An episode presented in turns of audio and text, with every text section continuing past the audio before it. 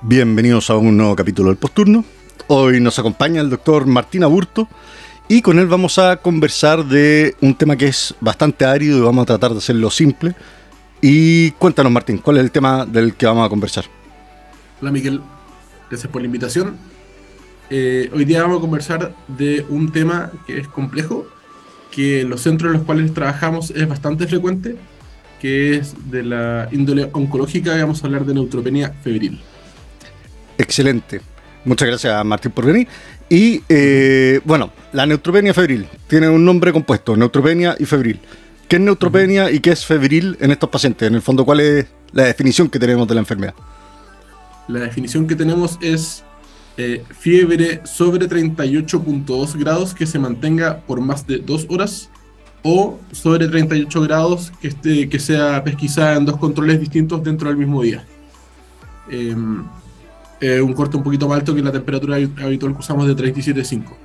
Y neutropenia eh, es un estado finalmente de inmunodeficiencia de estos pacientes. Eh, consideramos como valor de corte menos de 1000, principalmente porque bajo este número en general se asocia en este, en este tipo de pacientes a más riesgo de desarrollo de infecciones, que es lo que queremos evitar.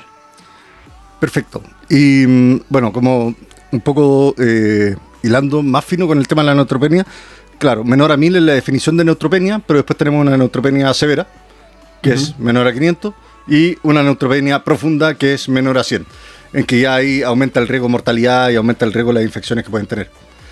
Em, entonces, definiciones sobre 38 en dos pesquisas distintas, 38.2 más de 2 horas, y pacientes que tienen menos de 1000 neutrófilos. Esos son los que deberían preocuparnos en, en nuestro servicio de urgencia. Y ya, pues, llego yo a la urgencia con fiebre. Eh, ¿Soy yo población de riesgo para tener una neutropenia febril? ¿Quiénes son las personas que nos tenemos que preocupar de que vayan a llegar con una neutropenia febril? Porque fiebre vemos siempre. Mira, eh, no. La respuesta corta es que tú no eres población de riesgo porque hasta donde yo sé no eres un paciente oncológico y no tienes eh, una neoplasia que esté en tratamiento. Y eh, efectivamente esa es la población en la cual tenemos que sospechar esta enfermedad. La vamos a ver en, dos contextos. El primero, que es el menos usual, es en una patología que tenga, eh, donde las células tumorales estén invadiendo la médula, se genera una alteración de las subpoblaciones, por ejemplo, aumento desmedido de, glóbulos blancos que estén disfuncionales, que eso se comporta como una inmunodeficiencia relativa. Y el escenario más frecuente es en aquellos pacientes que están en tratamiento con quimio, por ejemplo, en la cual eh, dentro de los primeros 10 días de la quimioterapia se, genera, se puede generar una baja importante de los glóbulos blancos y eso eh, llevará a la neutropenia. Perfecto. Entonces, paciente hemato-oncológico, como tú dices, bien dices, pacientes que tengan por alguna razón una mielodisplasia y que no esté provocando eh, glóbulos blancos, o pacientes que tienen quimioterapia, que es lejos, lejos lo más frecuente. Ahora te tengo un dato con el tema de los 10 días, porque los 10 días es como el término académico, pero me acuerdo una vez un oncólogo que nos dijo, pregunten cada cuánto son las quimios. Porque si las quimios son cada un mes, uno espera que el nadir, o sea, el punto más bajo de glóbulos blancos, sea entre los 10 y los 14 días. Si las quimios son cada 3 semanas, uno esperaría que fuera entre los 7 y los 10 días. Y si es cada 2 semanas, uno esperaría que fuera más cercano a los 5 días. Eh, por lo tanto, es importante saber cada cuánto tiene las quimios el paciente y cuándo tuvo la última quimio. En el fondo, si la quimio fue hace dos horas y llega con fiebre, es poco probable que sea una neutropenia febril. No es imposible, pero es muy poco probable. Y si es que el paciente se hizo la última quimio hace tres meses atrás, bueno, no es tampoco eh, dentro de nuestras posibilidades diagnósticas una neutropenia febril. Ahora, como bien dices tú, eh, es bien importante el tema de la, de, de, la enfermedad y en el fondo si es que están o no con con quimioterapia o algún otro tratamiento andando.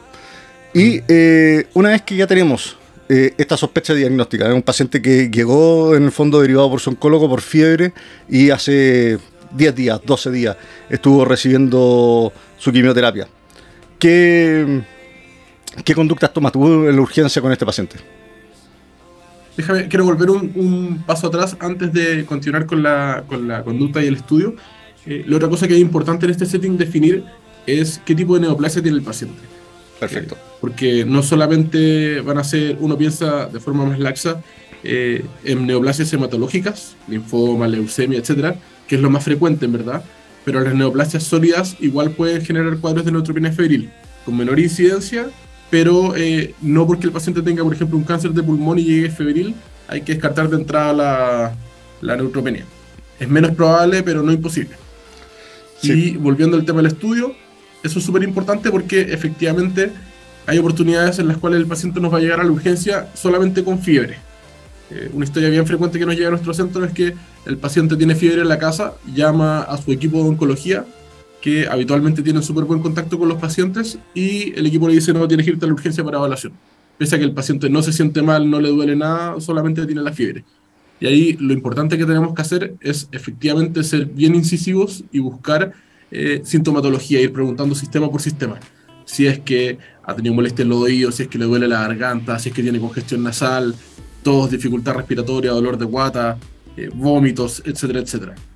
Hacer el escaneo completo eh, en la revisión por sistemas para determinar si es que alguna manifestación sutil incluso pudiese orientar el tratamiento que estamos haciendo en los pacientes. O sea, el, el, estudio que vamos a hacer en ellos. Eso es bien, bien importante. En el fondo, uno puede tener una neutropenia febril con una bacteria identificada. Supongamos que le hicieron un examen de orina a este paciente y le salió que tenía un E. coli y más encima recibió su quimioterapia eh, y tuvo la mala suerte de que consiguieran esas cosas.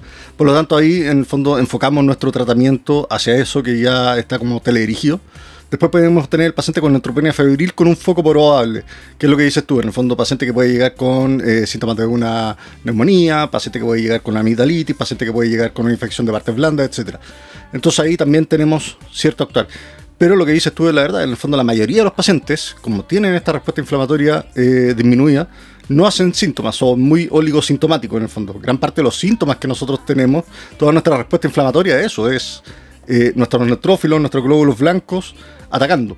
Y, rara vez es en realidad el patógeno el que provoca los síntomas, sino que es más bien la reacción del cuerpo hacia el patógeno. Por eso es, eh, la mayoría son muy, muy asintomáticos. Y lo que dices tú, eh, tienes toda la razón, en el fondo, es lo que va a comandar finalmente nuestro, nuestro estudio. Otra cosa importante que me gustaría agregar es el tema de que hay que tener antecedentes también de hospitalizaciones previas de estos pacientes y microbiología previa, ¿ya? porque ahí hay algunos modificadores también de tratamiento que vamos a ir viendo de a poco. Entonces, sigamos con el estudio. ¿Qué le pide al paciente neutropénico febril? Bueno, lo primero y lo más importante es que tenemos que objetivar la neutropenia.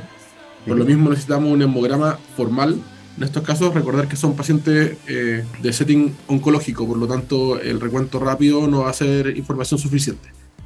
Em, posterior a eso, la mayoría de los exámenes de laboratorio que tenemos que tomar van dirigidos a la búsqueda de foco. Por lo tanto, eh, aunque el paciente no refiera síntomas de forma categórica, debiese tomarse un examen de orina, eh, debiese tomarse, en caso de que tenga sospecha de, de sintomatología respiratoria, una imagen del tórax una radiografía es una, es una aproximación bastante adecuada y eh, el resto son principalmente para buscar secuelas o daño de otros órganos, por ejemplo, perfil hepático, función renal, alteraciones hidroelectrolíticas y perfil ácido base. Si el paciente llega en un setting en que está francamente escéptico y en malas condiciones generales, obviamente exámenes de perfusión eh, como lactato para ver eh, hacia dónde va el cuadro. Y lo más importante, lo más, más importante para buscar foco es, obviamente, hemocultivar al paciente eh, y tomar cultivos de orina, cultivos de expectoración según la sospecha. La idea, como bien sabemos, es que los hemocultivos se haga con dos sets, o sea, una muestra de 20 ml para dos frascos y eso repetirlo lo posible en dos sitios de función distintos. Si este paciente ya estuviera recibiendo quimio y tuviera algún catéter reservorio gripper, también es ideal tomar una muestra de, estos catéteres para el estudio, para descartar la insuficiencia eh, de catéter venoso central. Eso. Eh, algunos consejos al respecto. 100% de acuerdo que el hemograma tiene que ser formal. ¿Y qué quiere decir hemograma formal? Que no es el CELDIN, ¿ya? Ahora, la mayoría de estos pacientes, si es que no tuviéramos nada más, bueno, el Seldin va a tener que ser suficiente y muchos de estos pacientes, además de tener la neutropenia, tienen una leucopenia asociada. Entonces, no es como que vengan con glóbulos blancos normales sin ningún neutrófilo, sino que viene toda la línea más o menos disminuida. Eh, así que eh, el hemograma ojalá sea el formal y eh, los cultivos cultivar todo lo que se pueda cultivar. En el fondo, si el paciente está con expectoración, cultivo de expectoración. Si el paciente está con síntomas urinarios, eh, urocultivo. Eh, si es que tiene alguna herida, bueno, cultivo de la herida también. ¿ya? Y lo que dices tú del, del cadete reservorio, el gripper, eh, ahí yo les recomiendo que para el cultivo ponerse en contacto con el centro de oncología. por lo general, en todos los centros son bien celosos de de mantener como la esterilidad y de la manipulación del catéter de reservorio. Em, por lo tanto, eso es, eh, son como los consejos como más prácticos que, les puedo entregar. Y eh, perfecto, hiciste todo eso y ya llevamos un rato con el paciente y eh, la pregunta es, ¿qué tratamiento? ¿Con qué vamos a empezar? Ojo que acá estamos hablando también del paciente que se ve que tiene una neutropenia febril, pero que no se ve francamente séptico. En el fondo, no es como para irnos por el track de sepsis, sino que es la neutropenia febril más habitual que nos consulta. ¿Cuál es el tratamiento inicial que empiezas tú? Cuando yo estaba en pregrado, lo que se enseñaba es que el tratamiento tenía que ser vía asociado y la receta de cocina que se daba era cefepime con una cefalosporina de tercera slash cuarta generación más amicacina. La verdad es que los estudios posteriores lo único que han mostrado es que esto aumenta los outcomes malos como falla renal o incluso desarrollo de infecciones fúngicas. Así que esa ya no es la práctica actual. Lo que ahora se recomienda es hacer monoterapia antibiótica con un antibiótico amplio espectro que tenga cobertura eh, antiseutomónica. Así que una buena alternativa es piperacilina tazobactam o tazonam como lo conocemos habitualmente, eh, o cefepime solo también podría ser una súper buena alternativa para el abordaje inicial de estos pacientes.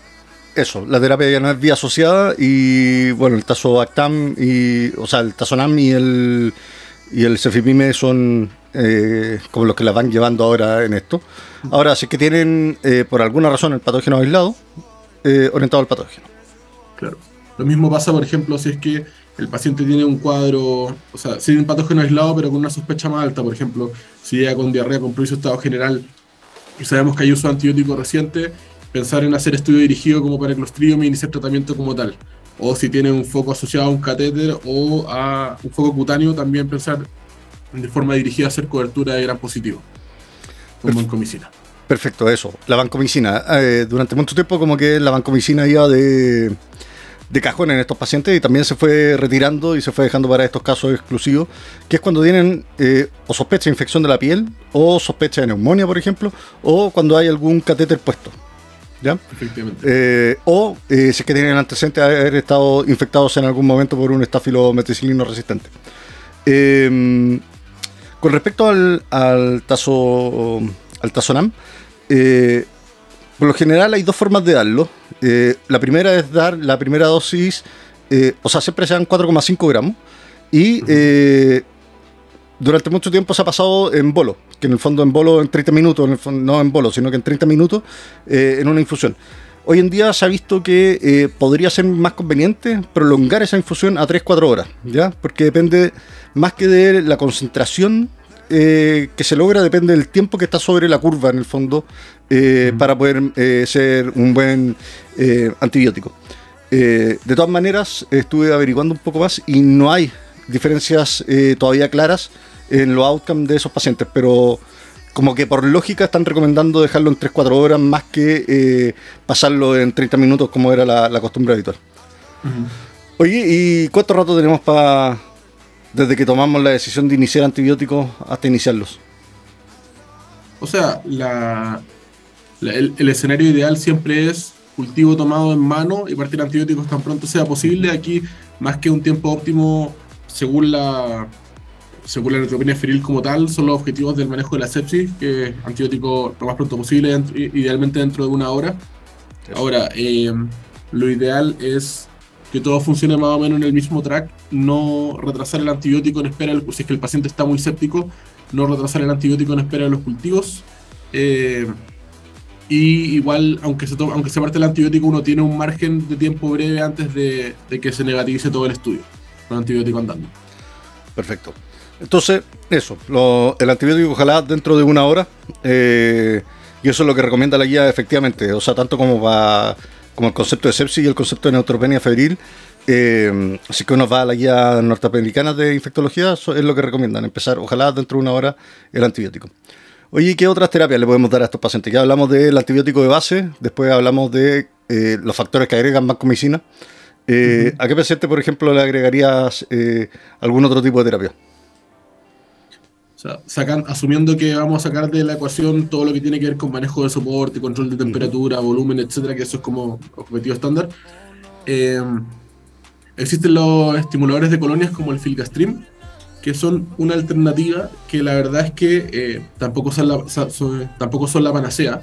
Em, hay, la evidencia que hay disponible, que es una, una revisión sistemática, o sea, un metaanálisis de eh, un N total de 1500 pacientes aproximadamente, em, la calidad metodológica es regular y las conclusiones que se sacaron al usar esta terapia es que no aumenta, eh, no, no tiene mejoría por sobre la mortalidad entre ambos grupos y eh, podría disminuir un poquito los días de neutropenia y los días de hospitalización en los pacientes a los cuales se, les ofrece este tratamiento. Ahora, eh, se deja este tratamiento para grupos bien eh, seleccionados, pacientes que sean más lábiles, que tengan más riesgo, más riesgo de complicación asociada. El filgastrin podría ser una alternativa, pero siempre igual conversado con el equipo de hematología para tomar esta decisión. Eso, es una terapia adyuvante. Como dices tú, no es la panacea, no tiene no está dentro de la misma categoría que tienen los antibióticos, pero eh, muchas veces cuando nos vamos a quedar con el paciente mucho rato, de repente es bueno ahí empezarlo dentro de la urgencia. Ahora, si es que el paciente va a tener cama más o menos rápido, si es que el paciente va a, una unidad y, no va a estar mucho tiempo en la urgencia, bueno, eh, es probable que el filgastrim lo empiecen arriba porque tampoco es tiene un objetivo tan pronto. Oye, ¿antifúngicos? Antifúngicos, para todo el mundo, no. La verdad es que también tienen un grupo bien, bien seleccionado de pacientes y son principalmente aquellos en los cuales tengamos eh, registro previo de una infección fúngica invasora. Em, y también se usan para aquellos pacientes que están extremadamente críticos, en los cuales tienes poco tiempo para tomar decisiones y menos tiempo aún para equivocarte. Entonces, en esos casos puedes hacer el inicio eh, concomitante de antibióticos y antifúngicos y posteriormente en la medida que se tenga más evidencia del, patógeno causante, se, puede, se pueden ajustar o retirar en caso de ser necesario. Eso, Pero la regla importante es no para todos. Eso, yo creo que la mayoría de las veces no, no lo empezamos nosotros. Yo creo que lo he empezado una o dos veces en la urgencia, eh, algún nivel de algún tipo de antifúngico. Y eh, eh, es bueno conversarlo con el hematólogo también y conversarlo con el equipo que lo va a recibir. ¿ya? Por lo general, la principal indicación para dejar antifúngicos así empíricos es un paciente que lleva siete días con fiebre y que no ha respondido a los antibióticos adecuados. Esa es como la primera indicación que tienen estos pacientes. Y después viene lo que dices tú, en el fondo, que tengamos la evidencia de que estuvo en algún momento con una, algún hongo invasor o, o que tengamos la evidencia ahora de que la enfermedad que tiene es fúngica. Pero eh, es como bien difícil eh, tomar esa decisión así como a buena y primera, sobre todo por los efectos adversos que pueden tener los antifúngicos, eh, que no son menores. Y varios de esos efectos adversos también pueden ser hematológicos. Oye, ¿y antivirales? Antivirales, la verdad es que solamente ante evidencias de infección viral manifiesta, diseminada, por ejemplo, no diseminado en este contexto, se podría iniciar tratamiento antiviral, pero tampoco son medicamentos que se usen de regla en el neutropénico febril. Eso, pacientes con zóster y el otro paciente importante con, para antiviral es el paciente con que confirmamos la influenza. ¿ya? Eh, ese sería como el otro escenario de paciente que podría recibir algún antiviral, pero es con confirmaciones o con sospechas así muy, muy bien eh, fundamentada, en el fondo que tenga el paciente un zóster evidente o que tengamos una PCR positiva para eh, alguno de los virus de influenza. Y eso serían las indicaciones de antivirales, tampoco son empíricos. Por lo tanto, ¿con qué cosa empírica nos quedamos sí o sí siempre, Martín? Antibióticos de amplio espectro es la mejor alternativa. Eh, como les decía, al menos tercera o cuarta generación, pero que tengan cobertura antiseudomónica. Eso es como nuestro caballito de batalla en este caso. Perfecto. Todo el resto de las cosas, eh, estimuladores de colonia, antifúngicos y antivirales, están, eh, son de- definidas bien caso a caso y paciente a paciente. Eso. Y yo creo que el único modificador importante que hay que preguntarse siempre es el de la banco. Eh. Este paciente va a recibir eh, Tazonam, va a recibir Servipibe o va a recibir además vancomicina por algún catéter o algo. Así que eso. Eh, excelente. Oye, ¿y qué pasa si es que el paciente me dice que se quiere ir para la casa? Hay que tratar de convencerlo de que no se vaya. ¿Ya? Hay, la verdad es que hay escenarios y hay scores que nos permiten definir eh, riesgo bajo o alto de, de neutropenia febril grave. Eh, la verdad es que es súper, súper difícil que estos scores se cumplan. En el caso de neoplasias hematológicas tenemos el MASC, que es un score que efectivamente eh, predice, bajo, predice bajo riesgo de complicaciones a corto plazo, pero que hay que tener un, el, el puntaje de corte hasta 21 puntos y que requiere una cantidad de criterios bien extensa para poder cumplirlos. Y en esos casos se podría pensar en manejo ambulatorio. Eh, la contraparte para neoplasias sólidas es un score que se llama CISNE. Ambos están disponibles en la mayoría de las aplicaciones estándar que usamos para la pega del día a día. Pero como les decía, es súper difícil que los pacientes cumplan estos criterios y la gran mayoría eh, terminan siendo hospitalizados para su manejo antibiótico. Entonces, no es que yo tenga una gran memoria, sino que saqué las calculadoras. El MASC es M-A-S-C-C, ¿ya? Y ese es el, el índice de riesgo. Acrónimo. Eh, claro, el acrónimo. Y es. eh, se aplica a los pacientes con neutropenia febril y primero pregunta qué tan severa es la enfermedad en el fondo. Eh, si es que un paciente que tiene ningún síntoma, porque eso también nos pasa, que el oncólogo nos manda al paciente y el paciente le dice que me siento bien, tengo un poco de fiebre y me quiero ir para la casa con paracetamol. Y uno le dice, eh, no, a lo mejor se tiene que quedar. Y también tenemos la versión que viene séptica y que no podemos hacer nada más por el paciente eh, que hospitalizarlo y empezar el antibiótico de inmediato. Paciente hipotenso, si es que tiene un EPOC, si es que tiene un cáncer, un tumor sólido o hematológico, o un paciente que tiene un tumor hematológico con infección fúngica previa, si es que está deshidratado, si es que el paciente empezó con la fiebre eh, estando hospitalizado o si es que está en la casa, y cuántos años tiene el paciente. Por lo general los pacientes jóvenes son los que son más susceptibles de irse para la casa, y joven es menor de 60 años. Y el cisne, que se escribe igual que el animalito, pregunta por también la carga de la enfermedad, si es que hay hiperglicemia, si es que hay EPOC, si es que hay enfermedad cardiovascular previa. Pregunta por la mucositis, que también es algo importante a ver en estos pacientes. En el fondo no se nos puede pasar en el examen físico, el examen físico de la boca y de las mucosas, ya que también es eh, importante poder eh, nos permite tomar también algunas conductas un poco diferentes con esos pacientes. Y también nos preguntan por los monocitos, por lo tanto el cisne sí necesita por lo menos el hemograma. Así que esos son los dos, eh, los dos, ¿cuánto se llama? Eh, índice de riesgo. Eh, el consejo es nunca tomen la decisión solo, ¿ya? Por lo general hay un oncólogo o un hematólogo muy celoso de su paciente y que probablemente si es que ya lo está mandando a la urgencia es porque él ya vio agotada la opción de, de manejar esto en la casa, ¿ya? Y por lo menos esa es mi experiencia personal. Por lo general cuando te llega este paciente es cuando ya te dicen, ¿sabes qué? No, no anduvo en la casa, no, no, o no me atrevo a manejarlo en la casa. Los, los oncólogos también conocen bien todo score, por lo tanto, eh, la decisión tiene que ser bien compartida con el paciente, los tratantes que lo conocen mejor que nosotros, y bueno, nosotros. La alarma. bien. Y eh, ya, pues entonces tiene a tu paciente, lo está hospitalizando y eh, ya hemos ido como redondeando un poco este tema de la neutropenia febril. Eh, no sé si hay algo más que te gustaría agregar al respecto. No, o sea, la verdad es que, como la gran mayoría de las patologías que vemos en la urgencia, hay que tener un índice de sospecha súper alto en estos pacientes. Incluso, una cosa que no discutimos al comienzo es que puede ser que llegue el paciente con fiebre, le tomen el examen, no esté neutropénico como tal, pero eh, esté recién partiendo con su quimio, que lleve, no sé, uno o dos días desde que recibió la dosis de la quimio y se espera que en los próximos días pueda seguir bajando más el examen y generar más daño. Por lo tanto, siempre tienen que tener el índice de sospecha que el paciente se puede complicar, ser bien, bien eh, incisivos en buscar el foco que está generando el problema y eh, el inicio del antibiótico precoz, que es lo que más va a ayudar en el cuidado de estos pacientes. Ese, ese es un punto súper importante y que de hecho lo, lo iba a decir y se me pasó y ahora qué bueno que me recordaste. el, hecho de la neutropenia, como bien dices tú, no es solamente la neutropenia en el momento, sino que es cuando sospechamos que el paciente puede empeorar.